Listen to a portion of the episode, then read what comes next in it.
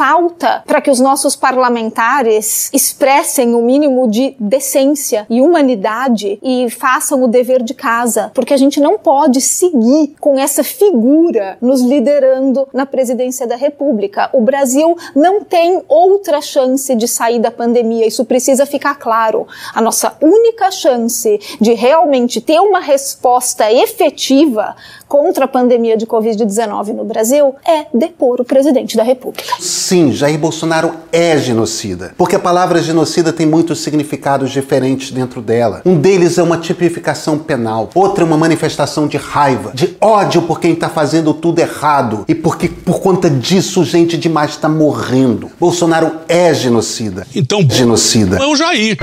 Medo e delírio em Brasília. É uma canalice que vocês fazem.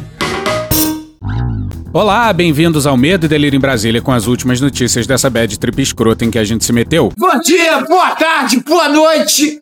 Por enquanto. Eu sou o Cristiano Botafogo e o Medo e Delírio em Brasília, medo e delírio em Brasília.wordpress.com é escrito por Pedro Daltro. Esse é o episódio dia 807. Foda-se. Oh, como o cara é grosso. Bora passar raiva? Bora. Bora. Bora! Psicopata. Jair Messias Bolsonaro! Que merda, hein? Do psiquiatra forense Guido Palomba, ex-presidente da Academia de Medicina de São Paulo, na Folha no dia 17. Personalidades Psicopáticas é o título no Brasil do livro Die psychopathischen Persönlichkeiten. Caralho! De Kurt Schneider, é psiquiatra alemão. A obra rendeu-lhe reconhecimento e alcunha de pai dos psicopatas. Se fodeu. É ótima fonte para decifrar distúrbios de personalidades em tempos tensos. Nós não queremos negociar nada. Como os dessa pandemia, suas descrições tipológicas baseiam o diagnóstico de desvios de comportamento social, Cala a boca, não perguntei nada. resultados da ausência de sentimentos de piedade, E daí? Lamento. Quer que faça o quê? compaixão, Carlos Alberto Brilhante Ustra. altruísmo, Eu espero que acabe hoje, infartada ou com câncer. da falta de valores éticos morais Olha, jamais isso pra você que você não merece. Vagabunda. e da incapacidade de se reconhecer culpado. Eu não errei nenhuma. Eu não errei nenhuma.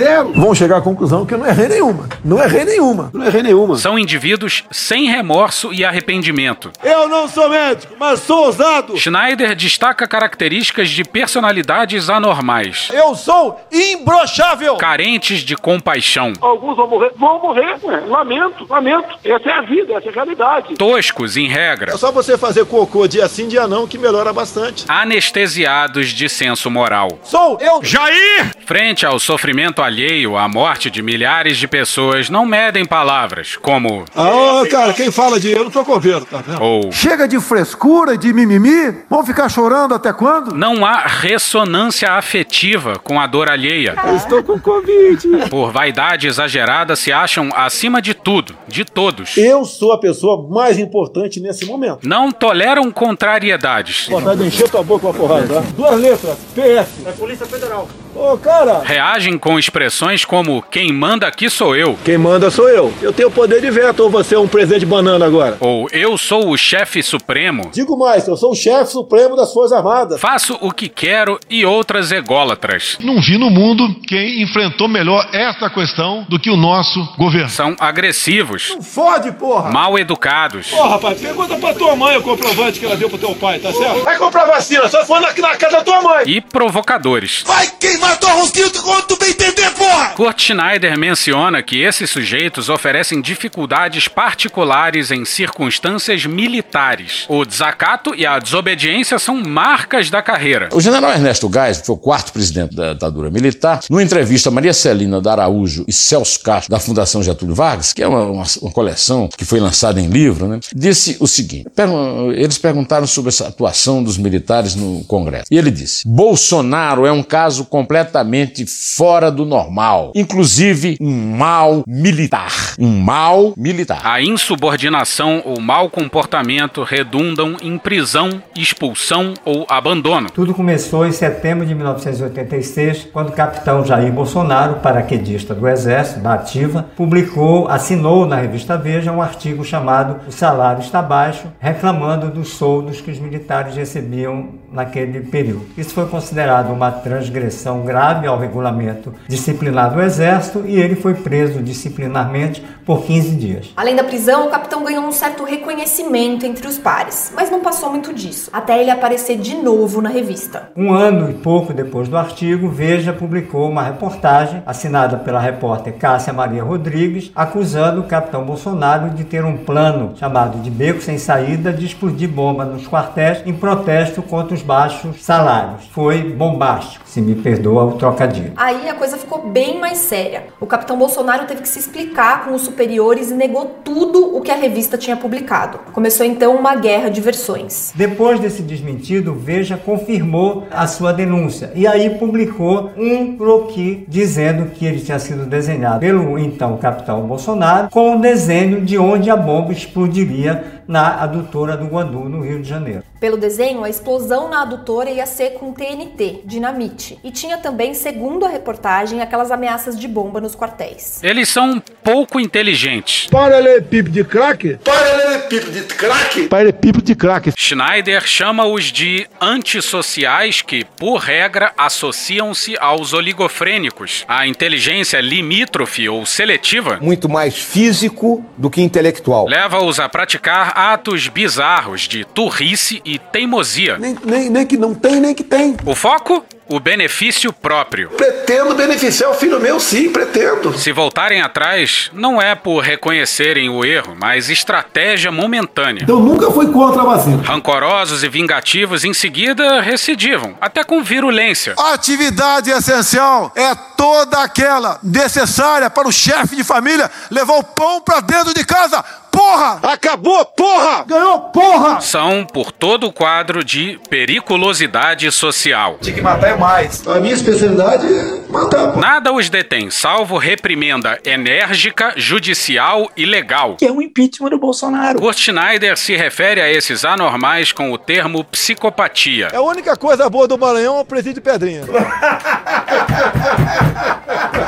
Preferimos condutopatia, conduta patológica, transtorno de comportamento, por ser menos genérico e autoexplicativo. Em cargos públicos, interessa-lhes o poder para escoar as condutopatias em louvor a si mesmos. Eu, Johnny Bravo, Jair Bolsonaro, ganhou, porra! Ganhou, porra! Como chefia, são tiranos. É por isso que Deus te escolheu. Egoístas, colocam a própria vontade e a autoridade acima das leis e da justiça. Eu sou realmente a Constituição. É comum a psiquiatras discordâncias sob uma mesma doutrina. Porém, todos admitimos que psicopatas, condutopatas, para nós, não têm cura. Fudeu. Já que a origem do mal é orgânica e irremovível. O criminoso, normalmente, ele é uma pessoa que tem os valores deturpados. Não raro, sofreram lesões cerebrais em fase intrauterina ou em tenra idade, etapa de acelerado desenvolvimento do sistema nervoso, impactando a formação do órgão.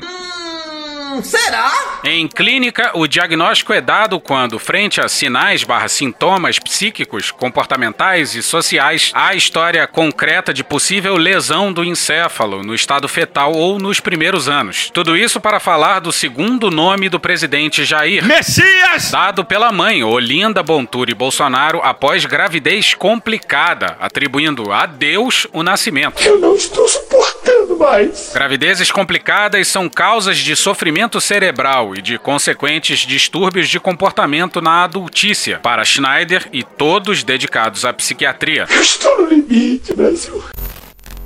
O Jornal da Cultura ouviu o Guido Palomba. Se acham os grandes poderosos. E aí vem a tirania, porque só eles é que estão certos. Essas pessoas não deveriam ter, nunca, esse poder de mando. Mas quando tem, é sempre uma lástima. Pois é, não bastasse um presidente claramente psicopata, ainda rolou uma pandemia de lambuja. O destino fudeu o Brasil com um sadismo difícil de dar conta. E se alguém ainda acha um exagero chamar Bolsonaro de psicopata. Tu tava fora fora do Brasil, irmão? Eis algumas falas presidenciais sobre as manifestações contra o lockdown, enquanto sistemas de saúde colapsam na quase totalidade dos estados, de norte a sul do país. Logicamente, eu fiquei feliz, acho que o Brasil todo gostou, mostra que o povo está vivo, os sentimentos democráticos estão aí valendo, queremos nossa liberdade, queremos que todo mundo respeite a Constituição. Acuse os adversários do que você faz. Quase 3 mil mortos por dia. Média móvel batendo recorde e subindo implacavelmente sem dar sinal de arrefecimento desde o final de fevereiro. E já confortavelmente acima dos 2 mil por dia. E as manifestações de quem se opõe às medidas restritivas mostra que o povo está vivo. Que escolha de palavra, hein? Significa. Pelo presidente é isso mesmo. Hospitais colapsados, pessoas morrendo afogados na fila, colapso funerário. Vai enfrentar como homem, pô. Não como moleque. Esse vírus é igual uma chuva. Vai molhar 70% de vocês. Vamos seguir. Mas não pensa que aqui é o lugar de tranquilidade, não. Eu imagino que você está passando.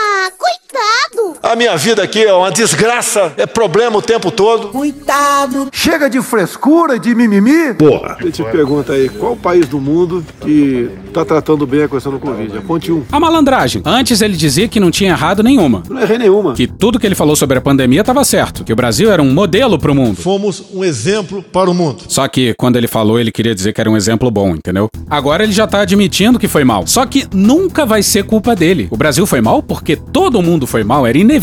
A ponte 1 dá pra apontar vários países que se deram muito melhor do que o Brasil. O Brasil tem 3% da população mundial, tem mais de 10% das mortes. Atualmente tá marcando mais de 20% das mortes. Dá pra enfileirar países que se saíram bem. É Nova Zelândia, Chile, Vietnã. No topo do ranking estão Nova Zelândia, Vietnã, Taiwan e Tailândia. E os últimos colocados são Estados Unidos, Irã, Colômbia, México e Brasil. Que beleza. Todo local tá morrendo de gente. Agora aqui virou uma guerra contra o presidente. Agora olha como é mal ensaiado o teatrinho do cercadinho. Bolsonaro fala: Eu tive um tio que morreu mês passado. Só que aí parece que o outro cara esqueceu a fala. E aí alguém no meio.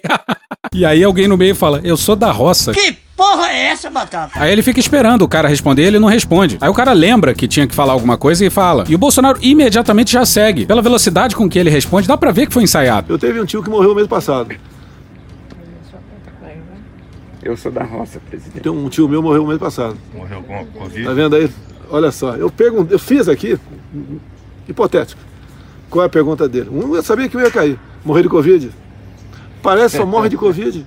Com essa porra aí, meu irmão! Os raros países do mundo onde querem derrubar, derrubar o presidente é aqui. Eles não apresentam soluções. Quando eu digo, não me apresente um país onde está dando certo o combate à Covid. Não tem. Esse cara quer me derrubar. O que, que você faria no meu lugar? A comprar vacina. Onde é que tem vacina para vender? Onde tem vacina para vender? Como assim não apresentaram soluções? As soluções estão dadas desde o início: distanciamento social, uso de máscaras, uso de máscaras de melhor qualidade, higiene das mãos, não aglomeração, ventilação de ambientes, uso de locais abertos. Tá aí, mas as soluções ou foram diretamente sabotadas ou completamente ignoradas pelo presidente. Que ele quer uma solução simples e não tem. E dia sim, dia também o presidente está aí estimulando a população a não tomar qualquer cuidado e passando uma mensagem de desimportância da doença. E dia desses o Guedes começou a dizer que só a vacinação em massa vai reativar a economia brasileira. E o ministro da Economia, Paulo Guedes, defendeu agora há pouco que a recuperação da economia brasileira só será possível com uma vacinação em massa da população. Não é nem a vacinação em massa só, é o controle da pandemia. A pandemia está controlada em Nova Zelândia, Vietnã, China e etc., com uma taxa de vacinação baixa ainda. Primeiro, a saúde. Sem saúde,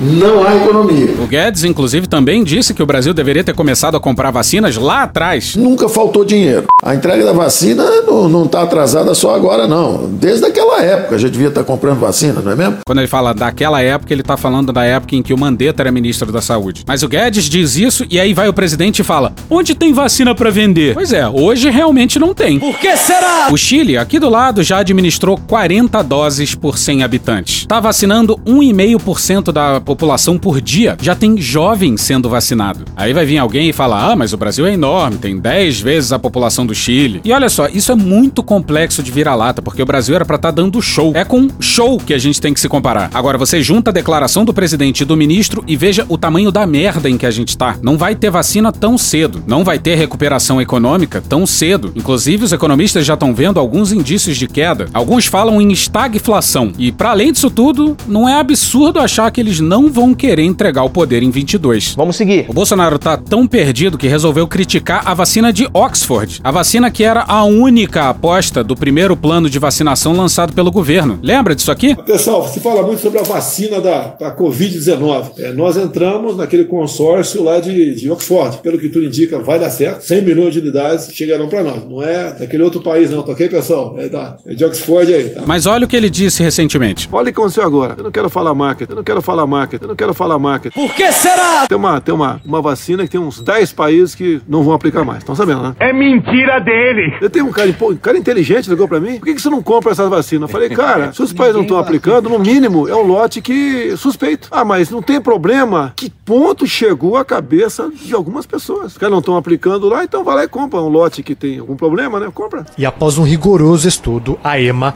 Agência de Medicamentos Europeia, afirmou que o imunizante de Oxford AstraZeneca é seguro e eficaz. Pois é, o que acontece aparentemente é isso: é o Bolsonaro mal informado conversando com gente mais mal informada ainda. Essas vacinas nunca tiveram à venda. O que aconteceu foi o seguinte: teve 37 casos de formação de coágulos após a administração da vacina. Só que 37 casos em 17 milhões de vacinados. Essa taxa não é maior do que a taxa normal da população. Olha o nível de cuidado deles. Interromperam a vacinação com essa vacina e só o fizeram porque tinham outras, avaliaram e concluíram que não houve relação entre a formação de coágulos e a administração das vacinas. Agora, Agora, o Bolsonaro fala todas essas coisas. E imagina o que, que essa retórica faz na cabeça de um pessoal que já tá em dúvida sobre a vacinação. Bolsonaro, como sempre, fala de orelhada sobre um assunto delicado que não é bem como ele pinta. Ele sempre tenta se resguardar falando, não sei, pode ser, me disseram, pode ser que não seja. Mas daí, meu amigo, Inês é morta, as pessoas já escutaram. Quando eu não comprei da Pfizer o ano passado, o pessoal me criticou. Agora, o cara criticou, eu pergunto, você por acaso leu ali o contrato? O cara é ignorante e quer criticar. O, o contrato entre as coisas mais no contrato. Não nos responsabilizamos por qualquer efeito colateral. Como é que eu vou comprar uma vacina dessa? Outra, não podia, ninguém podia entrar com ação contra eles aqui. Tinha que depositar um recurso lá fora para bancar as ações, porventura, movido lá fora contra a empresa. É um negócio que nunca se viu na vida isso aí. Eles mentem. Mentem na cara dura. Mentem sem ter vergonha de mentir. Pois é, duas cláusulas que estavam também no contrato da AstraZeneca, que eles assinaram sem problema nenhum. Vou colocar aqui uns trechos de uma matéria do Jornal Nacional de 24 de fevereiro. A falta de uma lei que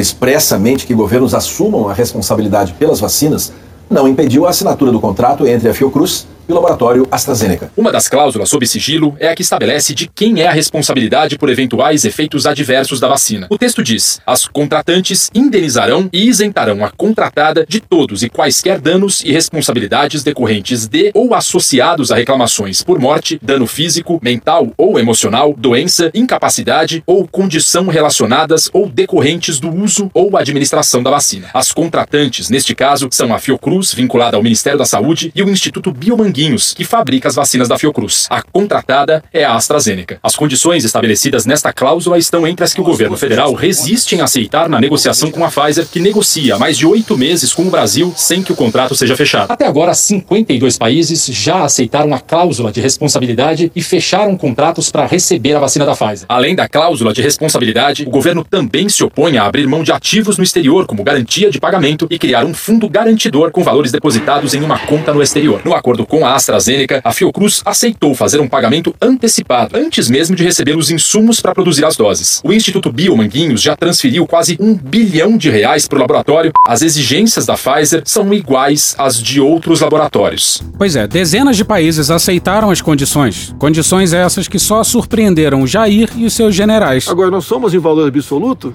Absoluto, né? não é em percentual da população vacinada. O quinto país que mais, que mais vacinou. Se o Brasil fosse Israel, já tinha vacinado 100%. Lá tem 9 milhões de habitantes. Mas que filho da puta, olha aí, veja você. Agora tem país no mundo, dezenas, não sei quantas, dezenas, que não se fala em vacina. Por que, que não se fala em vacina? Por que, que não se fala em vacina? Porque não tem dinheiro, não tem economia, países paupérrimos. E nós estamos nos transformando num país de pobre aqui. Vamos lembrar o que, que disse o Guedes? No primeiro dia nós demos 5 bilhões. No dia em que houve a comunicação, o, o ministro ainda era o Mandetta. Quando ele, o dia que ele comunicou, ele saiu do Congresso com 5 bilhões no bolso. Quer dizer, nunca faltou dinheiro. Não tem dinheiro. Nunca faltou dinheiro. Não tem dinheiro. Nunca faltou dinheiro. Não tem dinheiro. Nunca faltou dinheiro. Porra, porra, porra, porra! Mas enquanto isso, no mundo real. Matéria não assinada no Globo no dia 16. A Fundação Oswaldo Cruz, a Fiocruz, divulgou nesta terça-feira uma edição do Boletim Extraordinário do Observatório Covid-19 Fiocruz, em que os pesquisadores apontam que a atual situação do país na pandemia é o maior colapso sanitário e hospitalar da história do Brasil. Sim, Bolsonaro falou esses absurdos aí justamente quando ele protagoniza o maior colapso sanitário e hospitalar da história do Brasil. E, repito, o Brasil tinha tudo para dar aula ao mundo na pandemia. Mas esse governo é de uma destruição tão metódica que nos transformamos em párias biológicos globais. Boletim mostra que, no momento, das 27 unidades federativas, 24 estados e o Distrito Federal estão com taxas de ocupação de leitos de UTI Covid-19 para adultos no Sistema Único de Saúde iguais ou superiores a 80%, sendo 15 com taxas iguais ou superiores a 90%. Em relação às capitais, 25 das 27 estão com essas taxas iguais ou superiores a 80%, sendo 19 delas superiores a 90%. E Araraquara é um bom exemplo para entender o tsunami que está varrendo a gente. Marcelo Toledo na Folha no dia 18.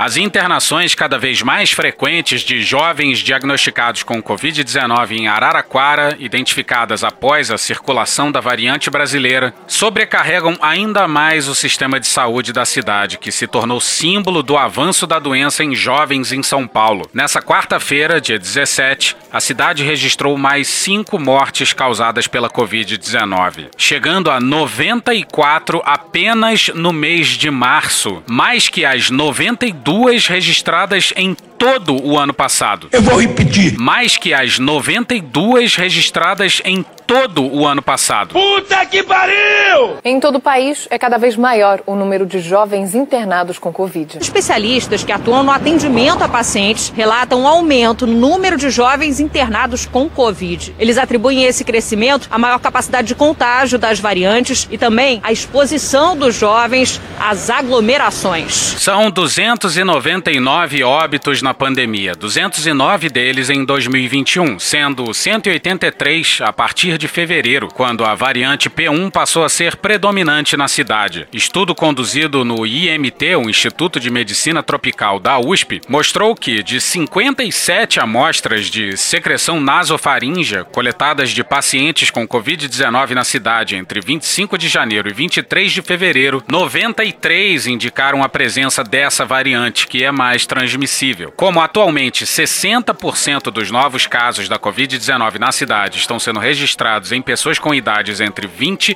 e 49 anos, o cenário preocupa autoridades de saúde. Abre aspas, o organismo do jovem tem mais força para lutar. Ele vai ter mais massa muscular, tem um sistema cardiovascular melhor que nos idosos. A doença pode até vencer, mas vai ter luta e vai demorar mais. Isso se reflete em internações mais longas. Fecha aspas, afirmou Fabiana Araújo, coordenadora extraordinária de ações de combate à Covid-19 de Araraquara. Das 94 mortes de março, nove foram de pessoas com menos de 40 anos. Três delas sem nenhuma comorbidade a maioria ficou internada ao menos duas semanas. Devemos estimular, sim, fazer uma campanha para o idoso ficar em casa, para o que tem, que tem doenças, comorbidade, ficar em casa. E o resto, pessoal, toma as medidas ali que está sendo usado no momento e vão pro trampo, vão trabalhar, pô. Os hospitais precisaram, portanto, se organizar rapidamente após o surgimento da variante brasileira no município, para as internações mais longas. Isso, aliado à maior transmissibilidade da variante, contribuiu para que os hospitais alcançassem 100% de ocupação em leitos de UTI e a cidade tivesse que decretar lockdown de 10 dias a partir de 21 de fevereiro, com restrições maiores nos sete primeiros dias. Aspas, além dos leitos de UTI e enfermaria ficarem ocupados por mais tempo, temos um número maior de infectados e, consequentemente, de demanda por leitos. Não aceitamos nenhuma morte. Mas se não aceitamos a de um idoso que tinha câncer e lutava para ganhar a batalha contra a Covid-19, muito menos podemos aceitar a morte de um jovem saudável. Fecha aspas, disse a coordenadora. Agora, olha só a merda da hipótese que vai a seguir. Para ter tanto jovem assim em hospital, isso significa que teve muito jovem contaminado. Aí, uma das coisas a seguir é verdadeira. Ou ainda não deu tempo desses jovens contaminarem os mais idosos e ainda veremos essa merda acontecer. Ou não sobrou mais idoso para contaminar. Ou a vacinação já tá promovendo um efeito protetivo nesses grupos. Ou os idosos realmente estão se protegendo muito bem. Vamos esperar que sejam os dois últimos. Porque o que a gente tá falando aqui é de colapso. Entramos em colapso. E colapso é isso aqui que vai a seguir. Coluna do Estadão no dia 18.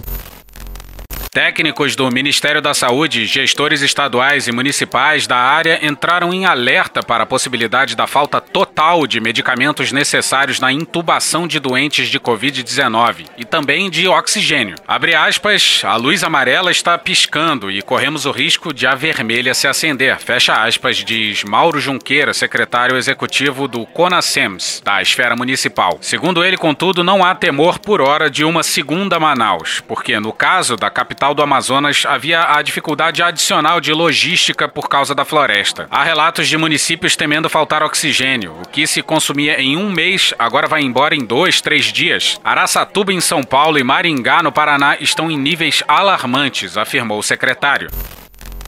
Pois é, esse é o problema de todo mundo colapsar ao mesmo tempo, não tem como remanejar. E o colapso vale até para o estado mais rico do país. Aline Mazo na Folha no dia 17. Especialistas consultados pela Folha são unânimes em afirmar que São Paulo está atrasado para decretar o lockdown a fim de tentar conter a alta de contágio por Covid-19 no estado. A medida, considerada extrema, seria a única opção disponível para tentar frear a transmissibilidade do vírus nesse momento, segundo os profissionais da saúde. Atualmente, cerca de 30 cidades do interior do estado adotaram medidas mais rígidas do que as implementadas pela fase emergencial do Plano São Paulo. Destas, cerca de de 20 decretaram lockdown após verem o sistema de saúde entrar em colapso e os números de mortes dispararem. Abre aspas. O lockdown precisa ser, no mínimo, em âmbito estadual para ter uma boa eficácia. Temos medidas municipais e até regionais no interior do estado de São Paulo, mas quando uma cidade próxima não adere à restrição, põe a perder o esforço das demais. Fecha aspas, avalia o virologista Maurício Lacerda Nogueira, professor da Faculdade de Medicina de São José do Rio Preto. Para ele, o lockdown no estado é apenas uma questão de tempo, já que a ampliação de leitos nas redes pública e particular chegou ao seu limite e também não há mais profissionais a serem contratados para atuar nessas novas vagas. Abre aspas.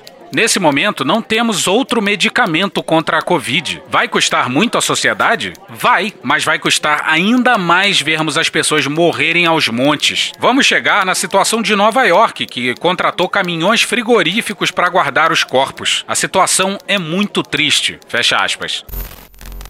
E o Bruno Covas é inacreditável. O avô dele teria vergonha. Falo com tranquilidade. Matéria não assinada na Folha no dia 18, intitulada Prefeito Bruno Covas descarta lockdown em São Paulo por falta de estrutura de fiscalização. Porra! Não, o porra não tava no título. Mas porra!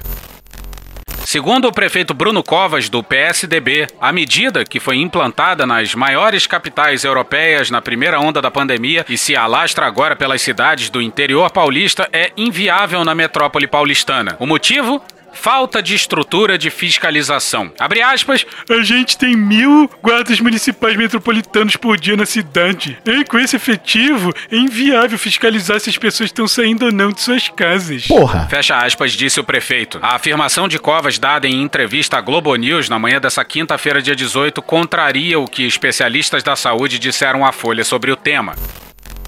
Peraí, não vai implementar lockdown em São Paulo porque não tem como fiscalizar? Então é tipo, só vale sinal vermelho que tem a radar ou pardal. Só é errado se alguém estiver vendo. Menor pode consumir álcool a não ser que tenha um fiscal ali. Pode traficar droga, a não ser que alguém veja. Porra. Pô, que tipo de mensagem é essa? Bolsonaro já tinha louvado a população de Manaus por desobedecer medidas de distanciamento. Eu vi que o povo em Manaus ignorou o decreto do governador do Amazonas. Eu tô falando a realidade. Então vocês não podiam divulgar isso porque estimula estimula os outros não cumprir. E olha o Bolsonaro no cercadinho de sexta, bom, basicamente estimulando as pessoas a desobedecerem medidas de restrição. Jamais adotaria o lockdown no Brasil, jamais. E digo mais também, como já disse, o meu exército não vai pra rua para cumprir decretos de governadores. Não vai. Se o povo começar a sair, entrar na desobediência civil, sair de casa, não adianta pedir ao exército que o meu exército não vai, nem por ordem do Papa. Ou seja, a nossa situação é a seguinte: a única arma que a gente tem é um lockdown e um lockdown bem feito. Só que a implementação desse lockdown é basicamente impossível, porque mesmo que se determine, muita gente não vai cumprir. Olha o exemplo. Passamos a Miriam Goldenberg na Folha no dia 17.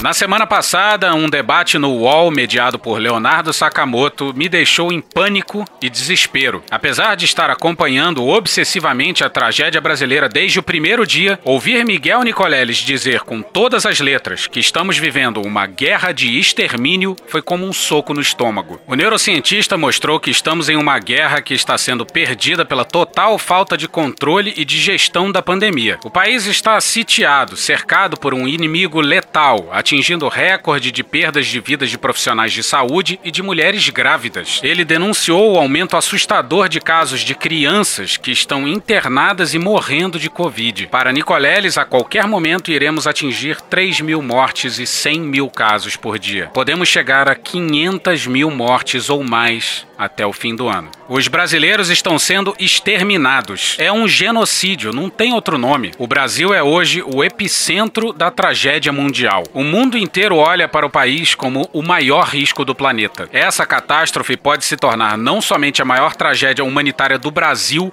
mas a maior tragédia sanitária mundial do século XXI. O Brasil se transformou no inimigo número um do planeta. Abre aspas.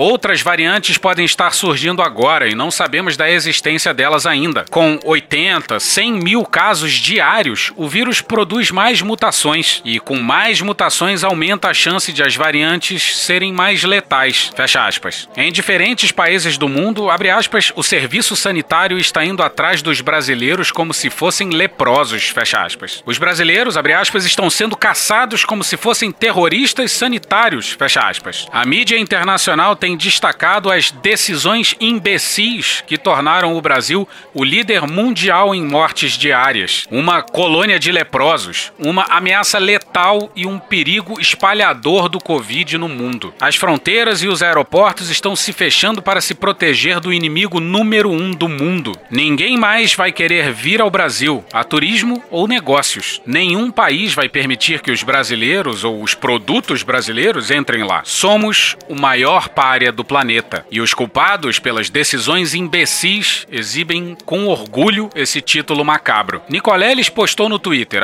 aspas, além de ser o maior laboratório a céu aberto de proliferação do SARS-CoV-2, o Brasil se transformou no maior cemitério de vítimas de Covid-19 em todo o mundo. Até quando vamos tolerar esse genocídio? Até quando vamos aceitar calados a transformação do Brasil num enorme cemitério? Fecha aspas é inaceitável que se continue assim. A gente concorda com a Pasternak, que falou lá na introdução. Pra gente melhorar, tem que mudar o que a gente tá fazendo. E quem tem que fazer isso é o governo federal. O presidente não vai mudar. Então só resta como solução tirar o presidente. E quem tem que fazer isso é o Congresso. E o Congresso é o Centrão. Pedro Dória no ponto de partida do meio. E a maneira como ele atua politicamente é tão desastrada que um gesto de intimidação fez com que o assunto se tornasse o assunto da semana, o debate do momento. Agora, tem um recado aí para os políticos do Centrão. E eles, diferentemente de Jair Bolsonaro, eles estão atentos. O governo Bolsonaro está de pé porque o Centrão deu este poder a Bolsonaro. O Centrão é responsável por este governo. É verdade que o Centrão tentou emplacar uma ministra da Saúde que estava disposta a trabalhar de verdade e isso não deu certo. Só que isso não alivia a barra do Centrão, porque o Centrão segue dando apoio. E é o Centrão que está no comando da Câmara dos Deputados. É o Centrão que tem o poder de abrir um processo de impeachment. A cada dia que isso não é feito, um dia mais que o Centrão é cúmplice. É ilusão achar que a história será generosa com Bolsonaro, porque não vai ser. Estamos vivendo um daqueles episódios importantes da história em que filhos e netos perguntarão onde você estava, de que lado você estava. A história vai registrar que algo podia ter sido feito, mas não foi feito. Já passou a hora do impeachment, porque a gente, a gente tem um genocídio na presidência. E se você aí escutando a gente é dos estados, dos presidentes da Câmara e do Senado, que tal dar uma pressionada? No painel do Conas hoje, 2.815 mortes, levando a média móvel para 2.173 mortes por dia e subindo em linha reta. Já deu, né? Já deu há muito tempo. O presidente tem a capacidade de distorcer absolutamente tudo. O áudio a seguir foi da live de ontem, quinta-feira. O apelo que eu faço aí, que aqui é contra, sem problema. Se tu começar a sentir um negócio esquisito lá, tu segue aí a receita do, do ministro Mandetta. Você vai para casa, quando você tiver lá. Falta de ar, você vai para o hospital. Eu perguntei para o Mandetta na época: Mandetta, o cara com falta de ar ele vai para o hospital para fazer o quê? Para ser entubado. Eu Meu Deus do céu. Se existe uma possibilidade, igual a ZT no passado, que num primeiro momento deu certo. Se existe outra forma de tratamento, faça uso disso. Não espere o pior acontecer. Agora, pelo que parece naquela época, né? Aquela pressa enorme de manda para casa e vamos achatar a curva, o pessoal não fala mais a palavra achatar a curva. Pois é, a mentira anda de supersônico e a verdade num casco de tartaruga. Lá no começo da pandemia, não se entendia muito bem o funcionamento do vírus e como o corpo humano reagia a ele. A primeira hipótese era: se você tiver com sintomas de gripe ou parecidos com sintomas de gripe, é melhor ficar em casa para evitar o contágio de um patógeno mais sério, o SARS-CoV-2, né? Em uma unidade hospitalar. Então, fique em casa. Se sentir falta de ar, aí é sério. Aí vai pro hospital.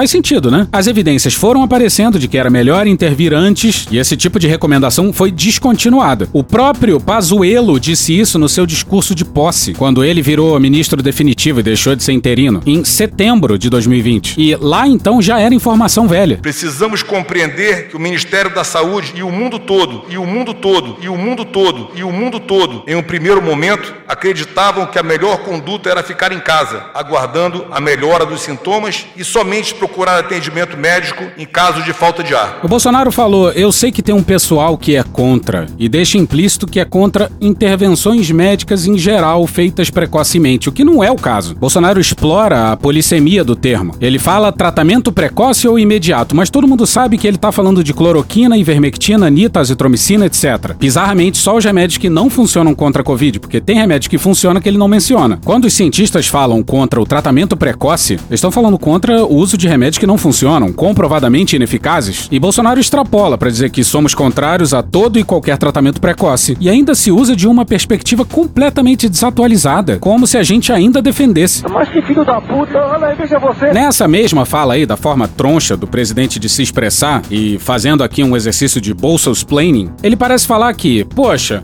por que esperar até a hora de entubar? Por que não fazer o tratamento precoce? A resposta vocês já sabem, porque já há evidências robustas de que não funciona, não vale mais tentar. No caso do AZT que ele menciona, sim, ele se mostrou eficaz. É uma situação completamente diferente. Não é mais uma questão de uso compassivo até que apareçam evidências. E ainda usa isso para desacreditar o Mandetta, como se estivesse dizendo: o Mandetta queria que você fosse pro tubo. Eu não, eu tô aqui tentando. Eu quero tentar esse remédio aqui que pode evitar. Quem é o malvado? É como se ele estivesse dizendo isso. Bom, foda-se o Mandetta, mas tá errado. E hoje no Cercadinho ele falou a mesma coisa sobre o achatamento da curva. Por que existiu o lockdown? Março, abril. Não era para alongar a curva? O pessoal não fala mais de alongar a curva. Não era para alongar a curva para não ter uma grande quantidade de pessoas infectadas, para não, pra não ficar gente na porta do hospital? Bolsonaro, se fosse médico, ia estar receitando sangria até hoje. Lá no começo se pensava assim, mas depois viu-se que se deixar o vírus correr solto, só se preocupando se as pessoas teriam atendimento médico ou não, ia matar muita gente, mas muita gente. Fora a maior chance de mutações e variantes perigosas, que é o que a gente está vendo agora. Lembra do artigo da Folha lá no começo do episódio, falando que uma das características do psicopata é a teimosia e não dar o braço a torcer? Com todo respeito a você, não precisa ser inteligente para ver que tudo que eu falei estava tava certo. Não precisa ser inteligente. Lembra do Nicoleles falando em 500 mil pessoas? O áudio que vai a seguir é do dia 25 de março de 2020, há quase um ano. E Bolsonaro continua com o mesmo discurso, apesar das montanhas de evidências contrárias. Mas a Covid pode provocar mais de 200 mil mortes, presidente, no, no país. Qual país? No Brasil, se tiver o mesmo... 200 mil? Se ti... Sim, porque se for, 1 por, se for 1% da população que pegar e fizer o cálculo, Olha, a projeção... No mundo, todo, no mundo todo chegou umas 20 mil, se eu não me engano. Eu queria que fosse zero. Ele deve ter tá? 200 mil. Eu vi um site de esquerda falar que eu sou responsável por...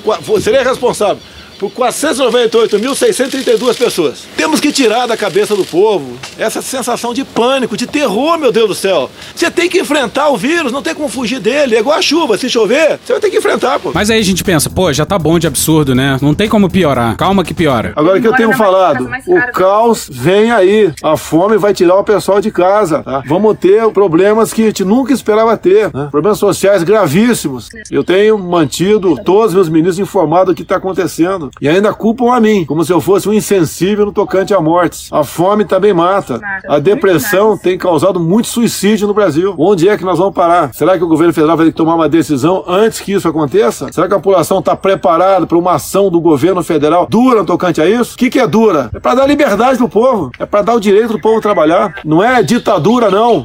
Uns hipócritas falando de ditadura o tempo todo, os imbecis. Verdade. Agora, o terreno fértil para ditadura é exatamente a miséria, a fome, a pobreza, onde o homem com necessidade perde a razão. Estão esperando o quê? Vai chegar o momento? Eu gostaria que não chegasse o momento, mas vai acabar chegando. Pois é, por hoje chega. Na terça a gente está de volta e sem tanques na rua, esperamos. Que Deus tenha misericórdia dessa nação. E hoje ficamos por aqui. Veja mais, muito mais em medo em Brasília.wordpress.com, o blog escrito por Pedro Daltro. Esse episódio ou áudios de Band Jornalismo, Canal Meio, Desmentindo Bolsonaro, Jornal da Globo, Jornal da Record, Jornalismo TV Cultura, José Neumann e Pinto, Marco Antônio Vila, Movidoc, Podcast Flow, TV Brasil e UOL. Thank you! Contribua com a nossa campanha de financiamento coletivo. É só procurar por Medo e Delírio em Brasília no PicPay ou ir no apoia.se barra Medo e Delírio. Porra, doação ao caralho, porra. Não tem nem dinheiro pra me comprar um jogo de videogame, morou, cara? Pingando um capilé lá, vocês ajudam a gente a manter essa bagunça aqui. Assine o nosso feed no seu agregador de podcast favorito e escreve pra gente no Twitter. As outras redes a gente realmente não consegue ver. Eu sou Cristiano Botafogo, um grande abraço e até a próxima. Bora passar a raiva junto? Bora! Permite uma parte? Não lhe dou a parte. Não lhe dou a parte. Essas cenas que a gente está vendo aí do Pazuello e do novo ministro, elas são fora de qualquer padrão na administração pública. Desde segunda-feira, e nós já estamos na quinta, nós temos dois ministros da saúde. E quem tem dois não tem nenhum. Pior que uma decisão mal tomada é uma indecisão. Normalmente se indica o ministro num dia e no outro ele toma posse. E, no entanto, Pazuello está para lá e para cá, ainda ministro, porque o presidente ainda não deu posse a Marcelo Queiroga. Ninguém explicou por que tanta enrolação. Mas uma coisa nós sabemos: o presidente Bolsonaro ainda não desistiu da ideia de antes arrumar um cargo que permita a Pazuello manter o foro privilegiado, não caindo na primeira instância da justiça com os processos que ele vai ter que responder.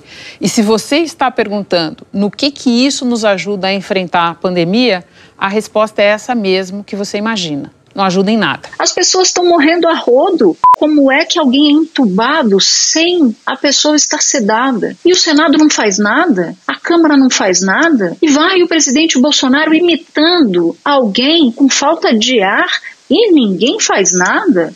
o Senado Federal, a Câmara dos Deputados estão todos sendo coniventes com essa desgraça que se abateu sobre nós, que é a Covid-19, mas eles estão sendo coniventes com o governo federal que nada faz ou que muito pouco faz. Porra! Porra! Porra! Porra! Putinha do poço! Problemas? Pornô. Paralelepípedo de crack? Paralelepípedo de crack? Paralelepípedo de crack. Presidente, por que sua esposa Michele recebeu 89 mil de Fabrício Queiroz? Parte terminal do aparelho digestivo. Bum! Que bom do bom! Agora, o governo tá indo bem. Eu não errei nenhuma. Eu não errei nenhuma. Zero. Porra. Será que eu tô errando falar isso daí? Não tem como não dar errado. Vai dar errado. Tem tudo para não dar certo. O cu dilatado.